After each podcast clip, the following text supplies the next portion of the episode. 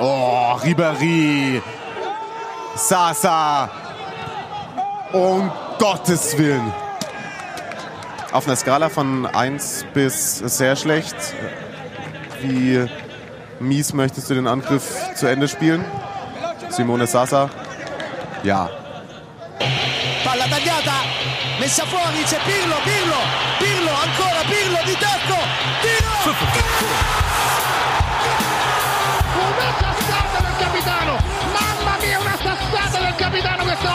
Potuto!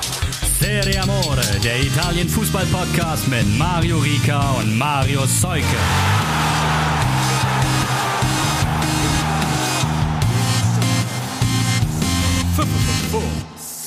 Zielstrebig wie Simone Sassa, eloquent wie Francesco Totti.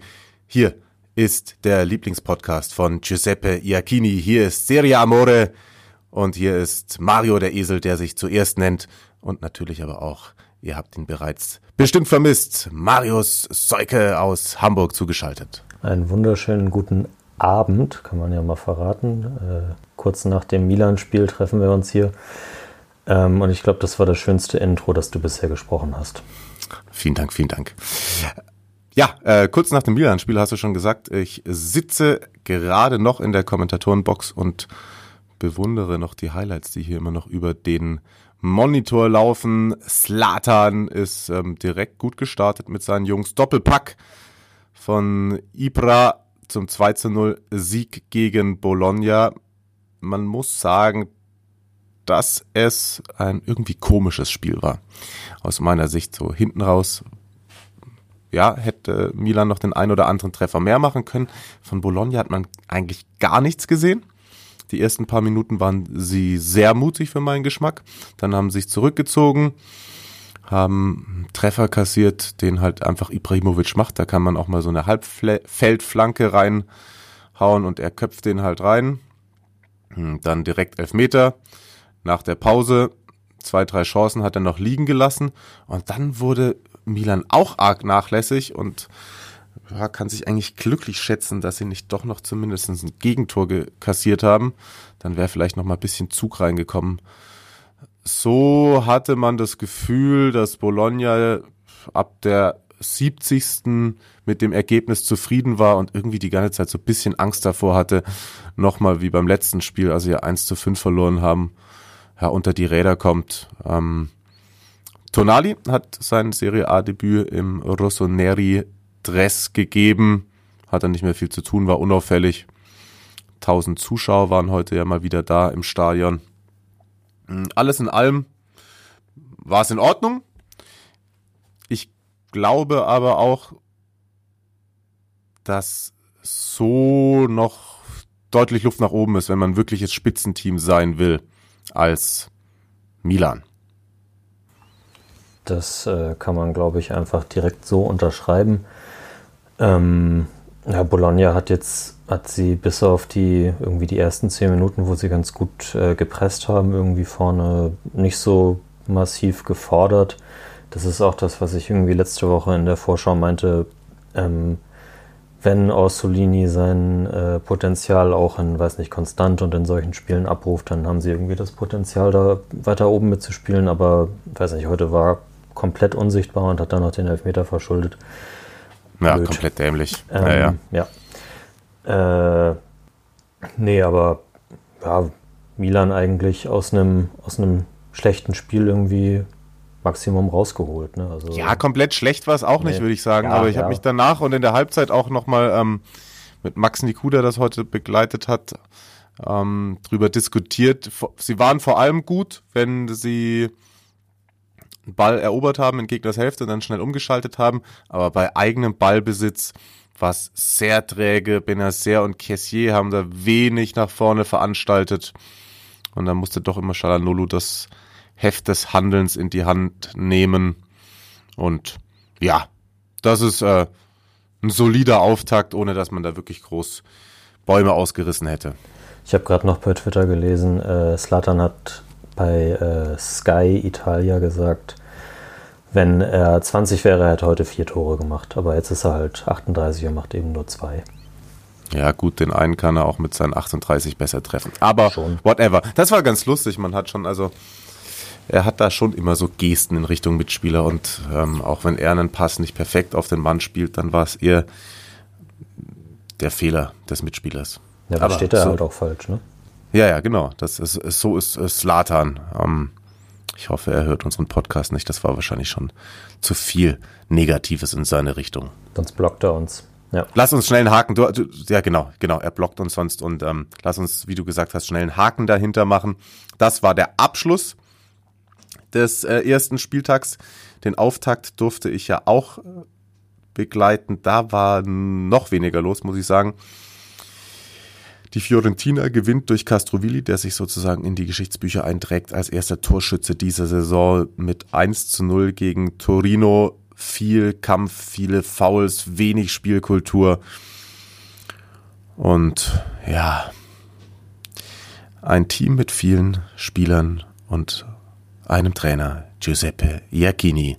Der hatte auch noch die ganze Zeit so einen Hemdsknopf offen, so dazwischen, weißt du, er kommt so in, in Sakko, Krawatte, dann seine komische Kappe und dann war die ganze Zeit so ein Hemdsknopf offen, die ganze Zeit, wo ich auch gedacht habe, sagt ihm das doch mal jemand. Das, ist, wie, wie, äh, das sind so die, die 20, 30 Minuten des Spiels, die ich gesehen habe, irgendwie ähm, bis, zum, bis zum Ende der ersten Halbzeit. Dann äh, musste ich ähm, essen gehen.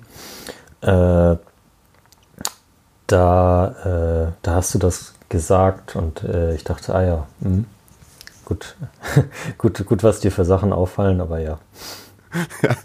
ähm, ja, ich hatte Zeit zu beobachten während des Spiels, weil der Treffer fällt dann, als Chiesa einmal das Tempo verschärft. Ansonsten war da sehr viel Querschieberei. Hm, Die ersten 30 Minuten habe ich mich noch über die Intensität und die Zweikampfhärte gefreut und dann hat's aber auch schon aufgehört. Also ja, wenn, wenn, wenn sie Sechster werden und ich recht hatte oder irgendwie so, dann wird am Ende der Saison nach diesem 1 zu 0 Sieg keiner mehr fragen. Aber ja, die Es- es Spiele, sind- die, Ähm, sorry, dass ich dich unterbreche. Es, es sind vielleicht dann so, weil wir ja so ein paar Mannschaften, eben Fiorentina bis äh, Sampdoria oder so, alle auf ungefähr einem Niveau, so zwischen Platz 8 und Platz 13 einsortiert haben. Ähm, ja, sind das dann vielleicht die Unterschiede, dass, dass sie halt in so einem Spiel dann 1-0 gewinnen, wo sie, dass sie dann eben am Ende in der Tabelle vor Torino und Cagliari und Sassuolo und so weiter stehen. das ist gut möglich. Ähm, wir müssen auf jeden Fall Stand jetzt noch mal ein bisschen Abbitte direkt leisten bei Hellas Verona, die das sehr, sehr gut gemacht haben gegen die Roma. Ähm, da wird das Mittel zur Punktesammlung, wenn man das so sagen kann, auf jeden Fall in den Heimspielen sein, äh, vorher den Rasen umpflügen und dann ganz hoch pressen und den Gegner die ganze Zeit stressen. Da hat sich die Roma sehr, sehr schwer getan. Also wirklich, der, der Rasen war auch eine Frechheit. Aber sie sind da ein ums andere Mal daran gescheitert, hinten raus zu kombinieren und konnten zwischendurch auch echt mit dem Punkt gut leben. Am Schluss haben sie auch noch mal ein, zwei gute Chancen gehabt. Aber ja, da hat dann auch ein Ceco die ganze Zeit draußen gesessen, der jetzt dann eventuell doch bleibt. Also hätte man ihn da auch spielen lassen können. Ich weiß jetzt nicht. Morata ist der jetzt schon in Turin? Ich, ähm, ja, ne? Man, man sagt sich, er sei auf dem Weg. Äh, Okay, und dann Ceco nicht mehr. Ja, genau, also das, äh, das wird darauf hinauslaufen. Ist ja auch, wenn, das liegt ja eher daran, dass ähm, die Roma jetzt Milik doch nicht bekommen kann. Da muss ich auch meinen Torschützenkönig-Tipp natürlich gleich zurückziehen. Jeko kann es ja trotzdem noch schaffen. Äh, aber nee, zwei, zwei Stürmer dieses Kalibers wird Juve nicht holen. Und äh, bei Hellas, ähm, um vor Udinese in der Tabelle zu landen, müssen sie aber natürlich auch, also stimmt natürlich, äh, dass gegen, gegen eine, so eine favorisierte Mannschaft da so ein, so, ein, so ein Spiel zu zeigen und dann die Null zu halten und so eklig zu spielen, das ist natürlich äh, für so einen Verein richtig geil. Äh, aber ist halt die Frage, ob sie gegen Udinese und Genoa oder wen auch immer äh, Tore schießen und gewinnen. Ne? Ja, auch wieder richtig. Also revidieren wir das nicht ganz. Wir sagen nur, war schwer in Ordnung, was sie gegen die Roma abgeliefert haben und bei AS war es zwischenzeitlich schon mal so, da hatten sie dann außen einen Ball und ah fuck, ich kann jetzt einfach gar nicht flanken, da ist kein Checo, was mache ich jetzt? Ah, jetzt mache ich das. Oh, und dann hat irgendwann zwischendurch mal Pellegrini sich gedacht, ich nehme das Ganze mal in die Hand, dann wurde es wieder ein bisschen besser und ja. Die Roma-Community, äh, die deutschsprachige, war auch sehr niedergeschlagen, sag ich mal, nach, nach dem Spiel und äh, ja, da, so einige Kommentare auf, äh, auf unsere Tabelle, die gesagt haben, also so, auch mit Fonseca und so, so wird es auf jeden Fall nichts. Frechheit, wie er spielen lässt. Das ist dann natürlich auch die, so die klassische Serie A Calcio-Fan-Mentalität. Ähm, Abgesang muss man, glaube ich, auch noch nicht machen. Aber da ist definitiv noch ganz, ganz viel Luft nach oben ein gewisser Hang, Hang zur Melodramatik ist auf jeden Fall da immer mit dabei. Das kann man äh, so sagen. Jetzt hatten wir die Stürmerthematik schon. Morata ist einmal gefallen. Juve hat das souverän gestaltet im Debüt von Andrea Pirlo als Mischter in der Serie A. Der Seitenlinie 3 zu 0 gegen Sampdoria. Was bleibt hängen bei dir? dass ähm, Juve so befreit aufgespielt hat wie schon ganz, ganz lange nicht mehr. Ähm, das ist ja sicherlich ein, ein, Effekt, den man sich erhofft hat von diesem Trainerwechsel. dass äh, irgendwie Sari hat sein System und versucht, diese Spieler da reinzubekommen und das funktioniert irgendwie nicht und sie verstehen sich am Ende vielleicht auch gar nicht mehr so gut mit dem ganzen Trainerteam und so. Und jetzt hast du einen neuen Impuls und äh, die ja, die spielen einfach und die, die spielen dynamisch nach vorne. Ist auch ein großes Kompliment an Weston McKenney, der in seinem ersten Serie A-Spiel äh, eine Bombenleistung da aufs Feld gebracht hat, irgendwie Zweikämpfe gewonnen hat und auch Offensivaktionen initiiert hat.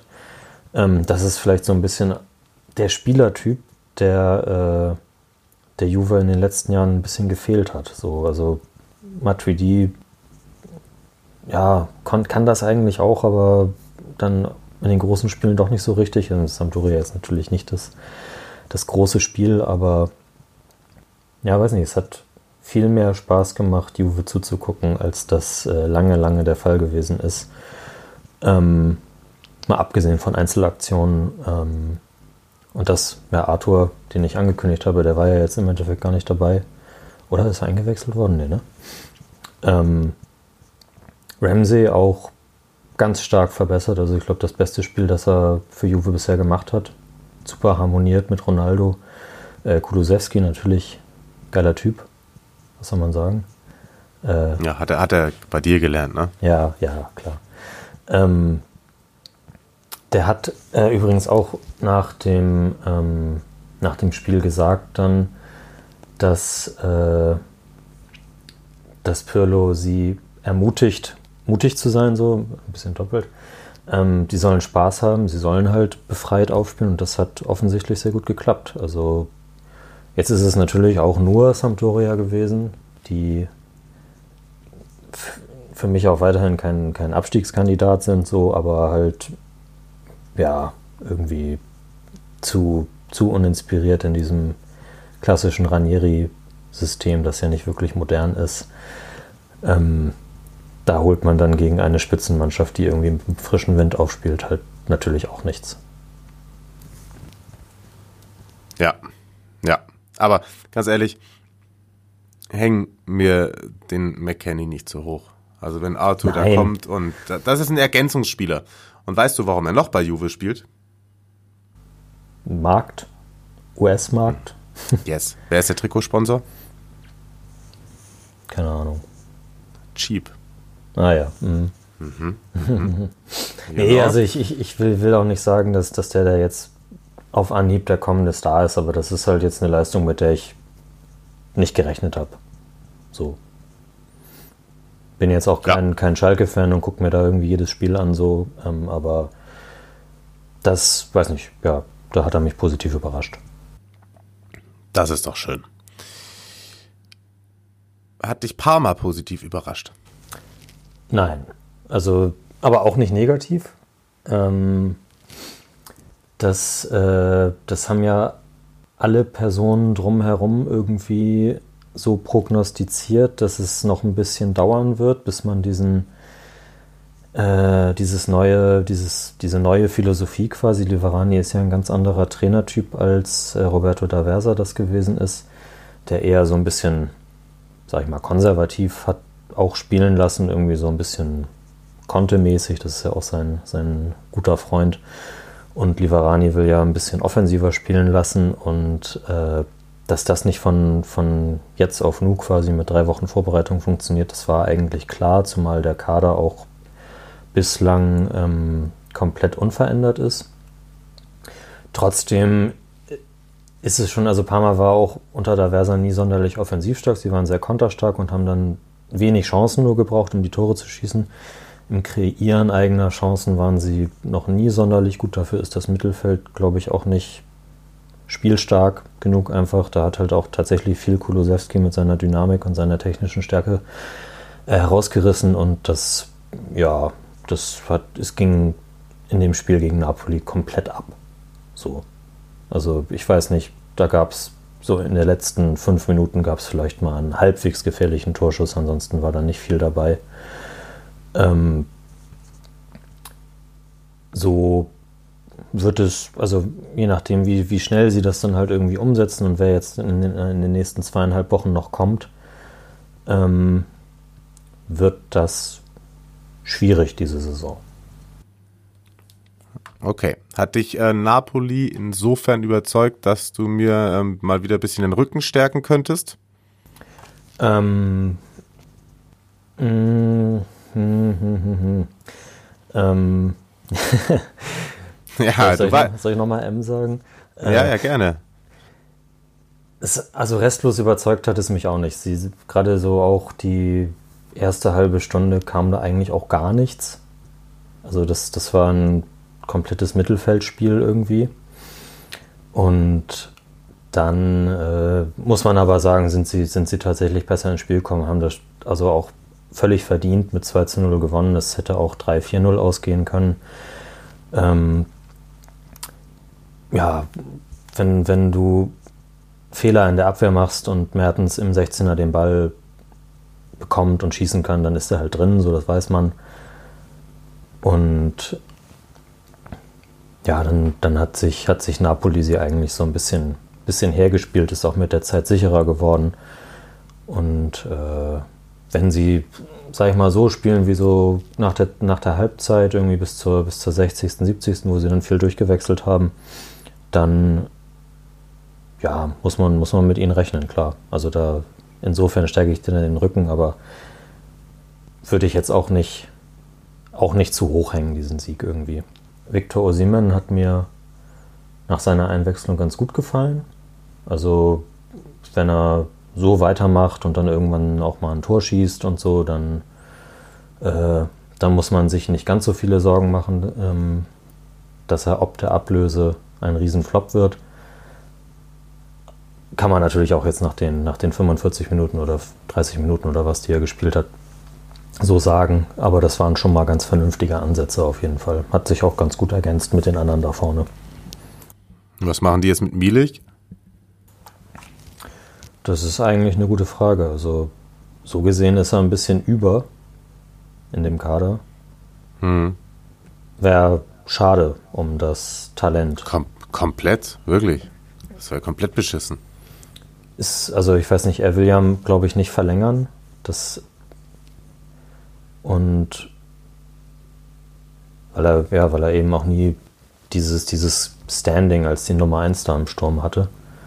Hm. Ähm, und ja, also wenn er da jetzt eine ganze Saison irgendwie nur die Nummer 3 oder gar Nummer 4, weil ich meine, Petania ist ja auch noch da, das, ja, das, das wird mich schon ärgern. So irgendwie. Würde ich schade finden. Auf der anderen Seite ist natürlich auch da wird es auch mal eine Verletzung geben und wenn er dann reinkommt, wird er sicherlich seine Tore machen. Oder aber es meldet sich jetzt bis zum 5. Oktober noch Fulham und zahlt 30 Millionen. Das ja. kannst du ja immer mal haben. Sowas kannst du immer mal haben. Das stimmt natürlich. Was gab's ansonsten noch? Ähm, auch wenn noch ein, zwei Partien offen sind, äh, Inter, Lazio, Atalanta, die steigen ja erst am 30. ein, können wir so ja, in der unvollständigen Tabelle festhalten, am Montagabend ist der CFC Genua Tabellenführer der Serie A, Goran Pandev, das alte Schlitzohr. Ja, wirklich. Also. Es hat, es hat, glaube ich, äh, ich glaube, äh, Giulio da Elba war es bei, bei Twitter, der gesagt hat, äh, er hat eine Wette laufen mit Quagliarella, weil dann die Frage kam, wie lange der denn eigentlich was noch macht. genau, das stimmt. Ähm, könnte mir fast vorstellen, dass Quagliarella ein bisschen verletzungsanfälliger ist, oder? Schon irgendwie. Also bei Pandev habe ich jetzt in den letzten Jahren, also kann sein, dass er auch verletzt gewesen ist und ich habe es einfach noch nicht mitbekommen. Aber er macht mir nicht so den Eindruck. Also ich glaube, letzte Saison war er ja auch der notenbeste Mann bei Genua über die ganze Saison. Und äh, ja, jetzt schon wieder. Das äh, Schaltstation da in der Offensive, da geht alles über den. Hm. Mit was machen wir denn weiter? Wir haben äh, außer Quagliarella und Pandev nicht allzu viele Fragen reinbekommen. Du hast dir ein kleines Wortgefecht geliefert, oder naja, ich weiß nicht, ob Wortgefecht zu viel ist, aber du musstest vehement deinen Intertipp verteidigen. Ja, das ist natürlich klar, dass wenn, wenn äh, Juve hat ja nun mal eine überzeugende Leistung gebracht und dann äh, kommen auch Juve-Fans und, und sagen, hier, was soll denn das? Also warum werden wir denn nicht Meister? Laut euch. Ähm, aber da habe ich, also das, was ich eben schon meinte, es ist halt nur Sampdoria gewesen und mal sehen, wie das dann auch gegen die, die Besten der Besten funktioniert.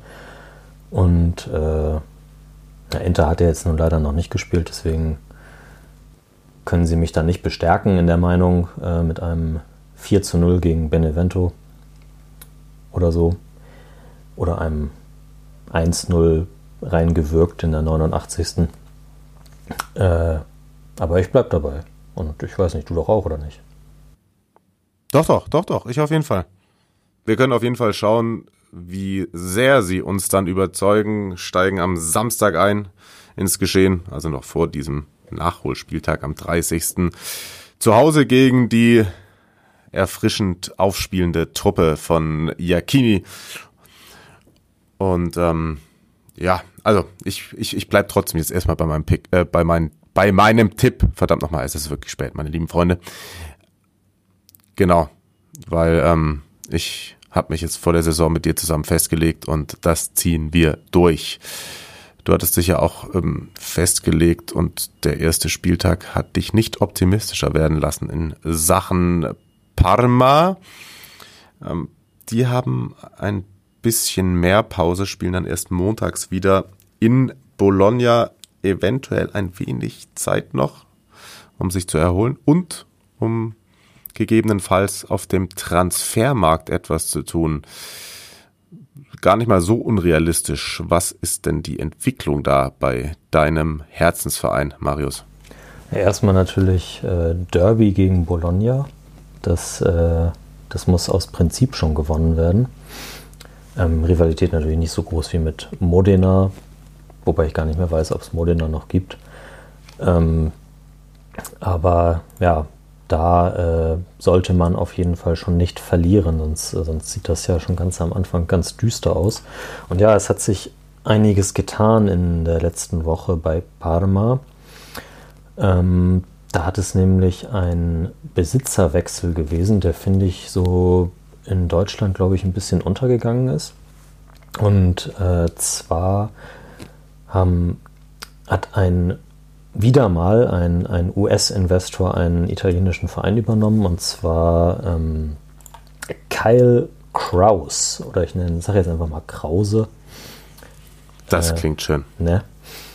Der, äh, der hat sein Vermögen mit, äh, also er hat quasi Rewe oder Edeka in den, in den Midwest-Staaten der USA gemacht und äh, hat, ist damit so unglaublich erfolgreich geworden, dass er 2019 2,8 Milliarden Umsatz gemacht hat.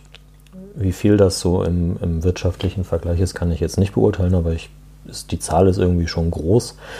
Ähm, und der hat, äh, hat gesagt, er hat schon immer davon geträumt, gar mal einen italienischen Verein zu besitzen. Und jetzt hat sich mit Parma halt irgendwie diese, diese Chance ergeben. Und was, was krass ist, der ist erst im August auf den Plan getreten und hat jetzt innerhalb von, äh, von sechs Wochen halt diese, diese Transaktion für knapp 100 Millionen äh, über, den, über die Bühne gebracht. Mal zum Vergleich, Roma ist ja in einem ähnlichen Zeitraum, Zeitraum verkauft worden nach siebenmonatiger Verhandlung oder so für ins, mit Schulden 700 Millionen. Also da ist äh, Parma ein, ein richtiges Schnäppchen im Vergleich dazu. Äh, wobei glücklicherweise seit der Neugründung 2015 sich noch nicht wahrscheinlich wieder so viele Schulden angehäuft haben.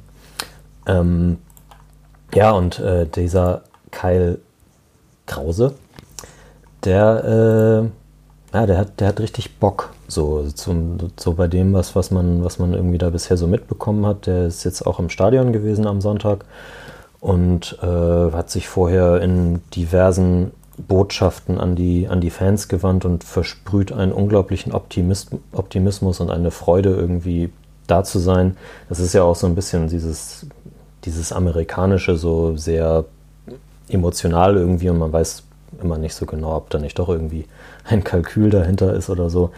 Aber äh, er wirkt auf jeden Fall erstmal sehr authentisch und äh, ja, sagt auch, es ist jetzt ein, es ist ein komplett neues Projekt. Sie haben ja den Trainer gewechselt, sie haben auch den Sportdirektor gewechselt von äh, Fagiano, der nach Genua gegangen ist, zu Carli, der aus Cagliari gekommen ist.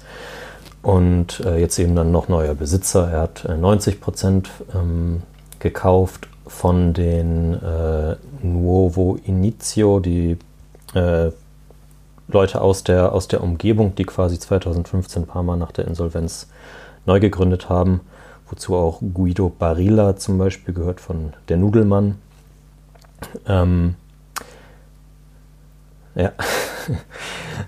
äh, die, äh, die hat er als, als, als Helden bezeichnet, äh, dass, dass sie halt äh, es geschafft haben, diesen Verein irgendwie wieder auf die Beine zu bringen und den Durchmarsch zu schaffen von der Serie D in die A und so weiter. Und äh, er, holt, er holt sich auch Rat bei denen ein, die, die sind, sitzen da ja irgendwie noch im, im Board mit. Äh, genauso übrigens wie, also ein Prozent bleibt ja immer bei den Fans, das soll auch so bleiben, äh, um, ja, es wurde mal gesagt, um nicht nochmal so ein Fiasko verantworten oder zu bewerkstelligen, wie das äh, vor fünf Jahren der Fall gewesen ist, mit den 400 Leihspielern und so weiter. Ich weiß nicht, wie viel Einfluss die da haben, aber so symbolisch ist das, schon ganz nett. Nee, und, äh, und ähm, der hat natürlich Geld. So, und äh, das äh, hofft man natürlich auch, dass das auf dem Transfermarkt eingesetzt wird. Ähm, was so in nächster Zeit erstmal wo passieren wird, ist, dass ein paar junge Spieler von Atalanta geliehen werden, ähm, bei denen ich dann erstmal skeptisch bin, ob die wirklich die durchschlagenden Verstärkungen sein werden. Ähm, dann soll aber oder könnte ein Spieler kommen, äh, Samuele Ricci, den habe ich auch in der Saisonvorschau schon mal erwähnt. Das ist ein unglaublich talentierter Mittelfeldspieler von Empoli. Hat natürlich auch keine Serie A-Erfahrung, der ist 19. Ähm, aber das, das wäre halt schon mal, das ein Transfer, so eine, so eine Hausmarke quasi, äh, wo, woran man sich dann irgendwie orientieren kann, was, was da so die Ambitionen sind und so. Ähm, und da hoffe ich, dass das tatsächlich einigermaßen schnell passiert. Das ist sicherlich dann auch ein Wunschspieler von, äh, von Liverani, der vielleicht so ein bisschen mehr, ähm, ja, bisschen mehr Spielwitz so ins, ins Mittelfeld reinbringt. Das ist ja, wie gesagt, schon sehr dröge gewesen, zum Teil im Aufbau. Ähm, das, äh, das muss man sich auf jeden Fall erhoffen. Und äh, ja, dann mal sehen, was, was so geht. Also er Kraus äh, möchte gerne, das, das war ja auch ein ganz Nein, nein, ich möchte jetzt schon, dass wir Krause ja, sagen. Krause äh, möchte ganz gerne, das fand ich, ein, fand ich einen ganz interessanten Satz, also er möchte auch auf jeden Fall die Jugendarbeit stärken und er möchte den, äh, den nächsten Cannavaro ausgraben, der da in, in diesem ähm, Verein quasi aufgezogen wird. So. Das äh, kommt natürlich auch erstmal bei den Fans an, da ist er gut beraten gewesen, sowas zu sagen, aber ja, das äh, schürt halt auf jeden Fall erstmal Optimismus so. Da kann ich nur sagen, alles für die Palma, alles für den Club.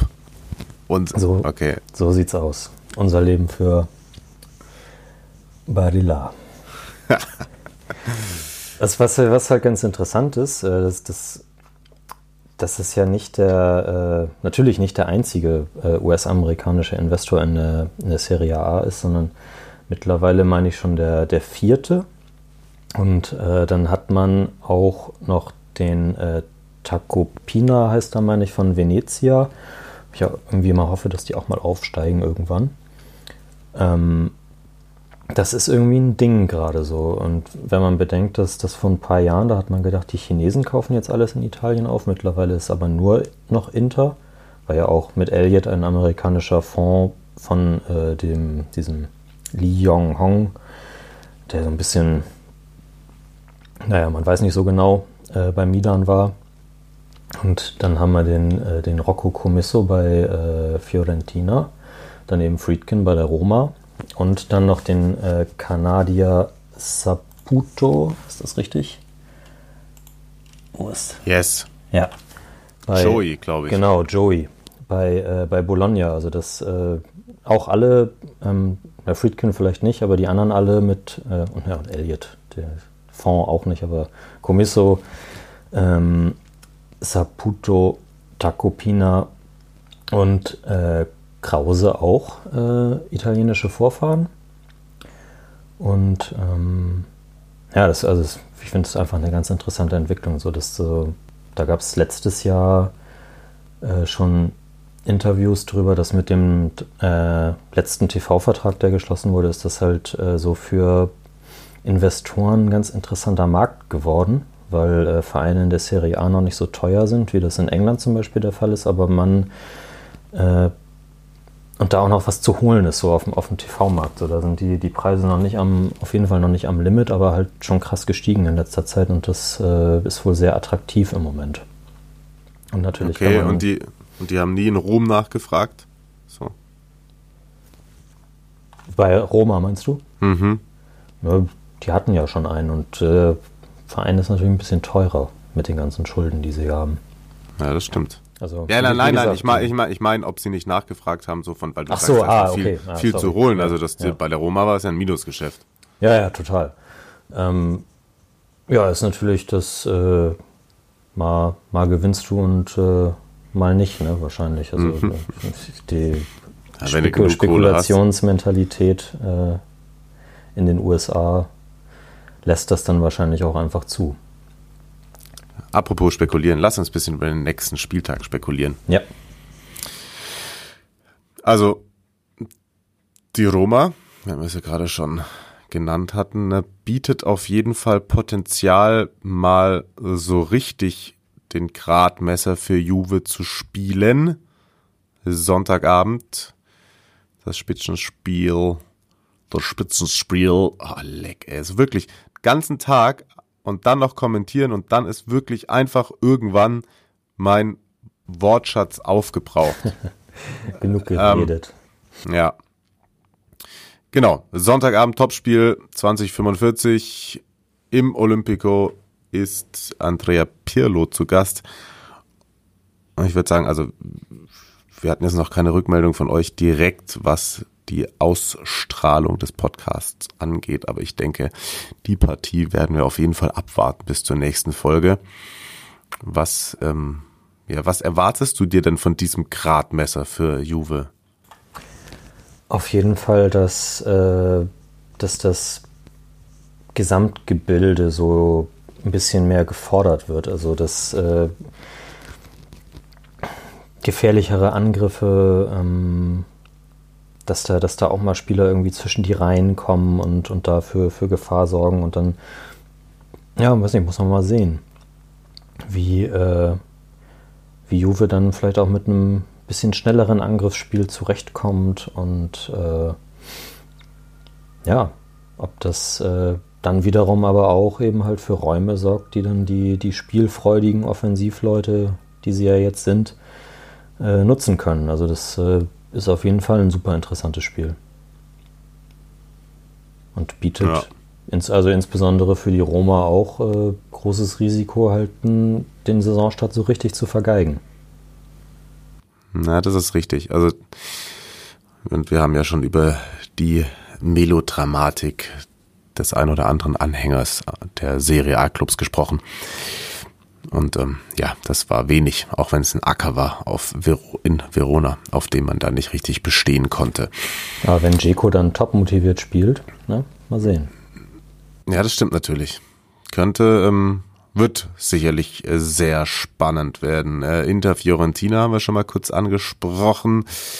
Samstags starten dann Atalanta und Lazio, beide jeweils auswärts. Atalanta bei Torino und Lazio bei Cagliari mit in die neue Saison. Könnte auch leichter sein. Ja, definitiv. Und vor allem, wenn ich noch Erkenntnisse aus dem Eröffnungsspiel Florenz gegen Torino mitgenommen habe, dann tatsächlich das, äh, Giampaolo hat da auf jeden Fall schon wieder seine an der Schnur aufgezogene Viererkette etabliert. Das haben sie sehr gut hinbekommen. Und ähm, vielleicht muss man da auch äh, Florenz bisschen in Schutz nehmen, auf jeden Fall. Also ähm, Defensivarbeit Torinos war schon sehr stark und diszipliniert. Und ähm, die sind halt von hinten bis vorne alle auch gewillt, Zweikämpfe robust zu führen, ähm, egal ob es jetzt irgendwie der Innenverteidiger oder Belotti selbst ist. Ähm, das ist schon auf Dauer relativ unangenehm zu spielen, würde ich äh, behaupten. Lazio kann dann bei Cagliari unter Beweis stellen, ähm, ob wir uns getäuscht haben oder ob sie sich wirklich von Beginn an so schwer tun. Sonntags kommt es außerdem noch zum direkten Duell unserer Amstiegskandidaten Hellas gegen Udinese. Na, da können sie dann beweisen, dass sie, dass sie Tore schießen. Ja. mal sehen, da, also ob De Paul dann noch da ist. Ja, stimmt. Ist ein bisschen, ein bisschen ruhiger Schwebe. geworden ist es halt bei den Gerüchten eigentlich, muss man sagen. Ja, das ist richtig. Das ist richtig. Was haben wir sonst noch? Oh ja, und Crotone ähm, gegen Milan unterwegs, auch am Sonntag. Wenn sie defensiv so auftreten wie gegen Genoa, dann kann das unangenehm werden. Ja, und da ist auf jeden Fall, ist Crotone direkt mal in diese ja, Aufsteiger, ich will mitspielen und lass große Räume Falle getappt. Da haben sie sich echt übertölpeln lassen. Ja. Um das Wort mal wieder zu gebrauchen. Und ja, und Olli Kragel ist natürlich mit oh ja. am Start. Äh, Samstagabend ich glaube sogar fast, ich würde mir, hm, Cagliari Lazio oder Sampdoria Benevento? Oder beides gleichzeitig irgendwie Second Screen? Hm. Also eigentlich nur, nur wegen Benevento würde ich mir tatsächlich das angucken, auch wenn ich das andere Spiel jetzt so rein von der Partie her, ich glaube, damit trete ich niemandem auf den Fuß, wenn ich sage, dass ich das attraktiver finde. Aber ja, also dieses, dieses Benevento interessiert mich auf jeden Fall. Ja, das ist absolut richtig. Spezia hm. steigt auch ein, dann gegen Sassuolo. Wie haben die gespielt jetzt am Wochenende? Also unentschieden, klar, gegen, äh, gegen Cagliari. Ja. Ne? ja, ja, genau. Ja, 1-1. Auch eher durch so einen Sonntagsfreistoß in der 90. Ne?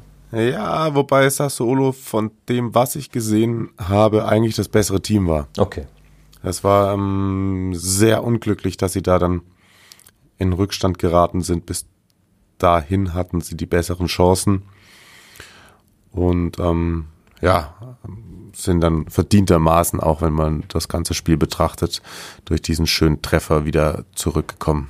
Muss man mal sehen, ob Spezia dann auch äh, Bock hat, da mitzuspielen, dann, weil die können offensiv spielen dann äh, könnte das ganz attraktiv werden da am Sonntagmittag.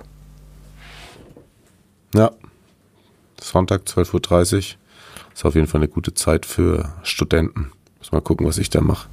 Das muss ich mir Entschuldigung. Ich habe tatsächlich mal, anders hinschieben. tatsächlich mal ein ganzes Wochenende frei. Na, passiert bei mir gerade nicht. Das ist äh, dieses, dieses Ding mit dem Live-Fußball. Ja, und so generell. Oh, apropos, ich muss noch eins sagen, wenn ich, ähm, das ist zwar ein bisschen off-topic, aber wenn ich mich über Florenz Torino schon beschwert habe, ich habe am Sonntagabend die Highlights in Anführungszeichen von Wolfsburg gegen Leverkusen machen dürfen. Ui. Tja, weiß nicht, habe ich nichts von mitbekommen. Aber es ist auch 0-0 gewesen oder so, ne? Ja, genau. Das war Toll. richtig stark. Wie, wie lang, wie lang ist das, das Highlight-Video? 45 Sekunden? Mhm. Nee, man muss mindestens 90 Sekunden machen, Ja, okay. tatsächlich. Ähm, wir haben gekämpft, aber wir haben gewonnen. Glückwunsch. Ja. Ähm, ich weiß gar nicht so, weil du gerade vorhin so viel über Parma geredet hast, willst du schnell noch so aus dem Ärmel eine Parma Top 11 machen? Nee, das machen wir lieber mal richtig in Ruhe, Das oder? Das. Da, da, das, das würde der ganzen Sache nicht gerecht werden. Marcio Amoroso. So, das ist doch mal ein guter. Das, das, das triggert jetzt irgendwas. Das triggert jetzt irgendwas. Aber mit wem würdest du eine ähm, Parma-Folge machen wollen? Machen das auch dann nur wir zwei und du erzählst die Geschichte oder willst du da jemanden dazu einladen? Hm. Ja, also so aus dem Stand wüsste ich jetzt gar nicht, aber da kann man sich ja mal, um, mal umhören. Ist, Ja. ist ein, ist ein Parma-Experte, eine Parma-Expertin unter unseren ZuhörerInnen, dann äh, meldet euch. Ja, das wäre doch mal was. Dann, äh, klar, an, an Edelfan Marius kommt jetzt ad hoc niemand ran, aber das ist doch mal ein schöner Aufruf zum Schluss, oder? Genau. wenn jemand zusammen mit Marius äh, mich ähm, mit in die Welten Parmas eintauchen lassen möchte, dann sei sie oder er hiermit herzlich aufgerufen, ähm, sich zu melden. Außerdem seid ihr herzlich dazu aufgerufen, ähm, mir meine etwas, ja, Saftlosigkeit äh, zu verzeihen. Ähm, Um 23.54 Uhr ist es gerade. ja, perfekt. Ähm, gut, ich glaube, komplett veröffentlichen am Montag, das schaffen wir es nicht mehr. Aber vielleicht habt ihr trotzdem das eine oder andere aus dieser Folge mitgenommen. Schreibt uns, schreibt uns Fragen auf, äh, bewertet uns natürlich wie immer gerne auf den gängigen Plattformen, ähm, wie auch immer man das da macht, mit Sternen oder kann man da auch Kommentare schreiben? I don't know. Bei der, bei der einen so, bei der anderen so. Hm, alles klar. Ja, wurde ich auch schon gefragt. Weiterhin nicht so richtig im Thema. Auch daran lässt sich noch arbeiten. Ja, Ist ja erst die, erst die zweite Staffel, ne? so. Ähm, aber arg viel mehr geht jetzt nicht mehr. Es zieht sich. Es zieht sich. Marius, die letzten Worte gebühren heute dir. Ich sag Tschüss. Tja. Was soll ich jetzt daraus machen? Ich fand es trotzdem schön. Und äh, hoffe, ihr hattet auch Spaß. Und wir hören uns. Ciao.